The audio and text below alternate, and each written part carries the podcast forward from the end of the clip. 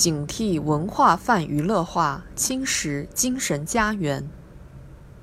文化是一个民族生存和发展的重要力量。近年来，我国文化繁荣兴盛，国家文化软实力明显提高。但也要清醒地看到，在文化商业化浪潮的助推下，娱乐至上的文化泛娱乐化现象开始出现。警惕文化泛娱乐化，守护中华民族精神家园，是当前建设社会主义先进文化需要高度重视的问题。文化泛娱乐化，简单的说，就是娱乐价值被推至文化的一切领域，是否有娱乐性，能否取乐，成为衡量文化产品价值的法则。在娱乐至上的价值追逐中，历史可以被细说，经典可以被篡改，崇高可以被解构，英雄可以被调侃。近年来，层出不穷的杜甫很忙，李白很酷。等名人恶搞事件，各类选秀、真人秀的强力圈粉，都是文化泛娱乐化的表现。追求上座率、获得收视率、博取点击率，是文化泛娱乐化背后的动力。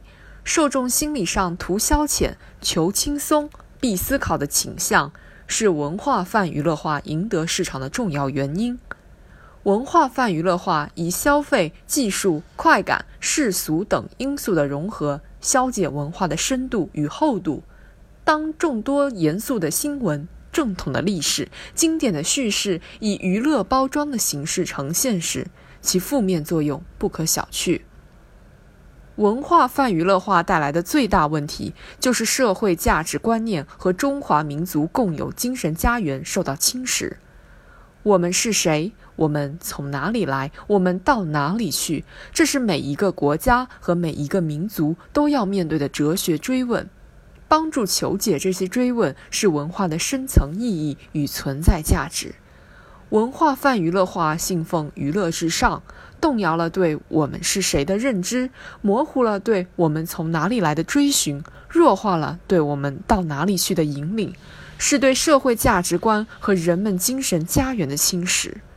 首先，文化泛娱乐化冲击主体身份认同，动摇对我们是谁的认知。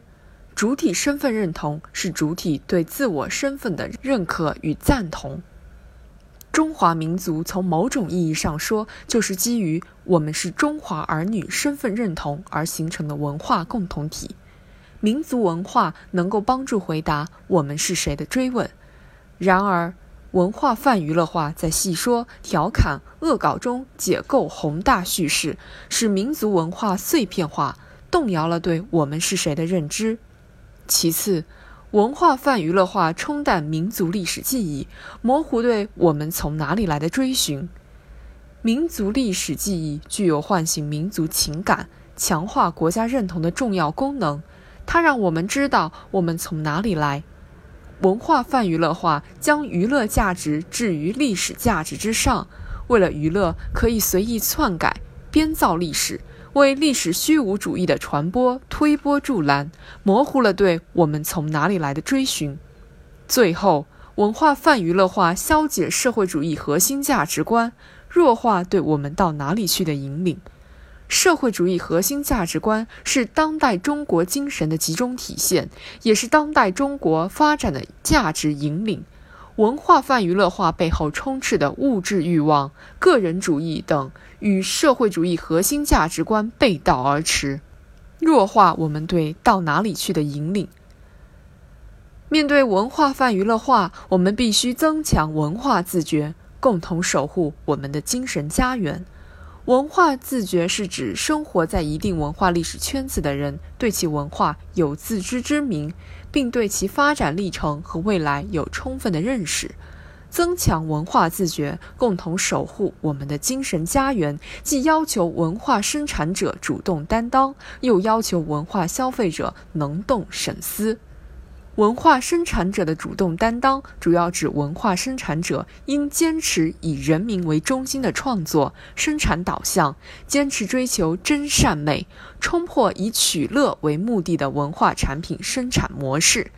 当代中国正处于一个伟大的新时代，文化生产者要努力挖掘时代元素，让自己的文化产品与优秀传统文化对接，与未来发展趋势对话，传播好真善美。文化消费者的能动醒思，主要是指文化消费者在消费文化产品时，要坚持主体思考的能动性，坚持高尚的精神追求，不为哗众取宠的泛娱乐化作品买单，不在文化泛娱乐化中迷失自我。只要文化消费者始终坚持追求文化精品的品味，对戏说历史、篡改经典、解构崇高、调侃英雄，坚决说不。文化泛娱乐化就会失去生长空间。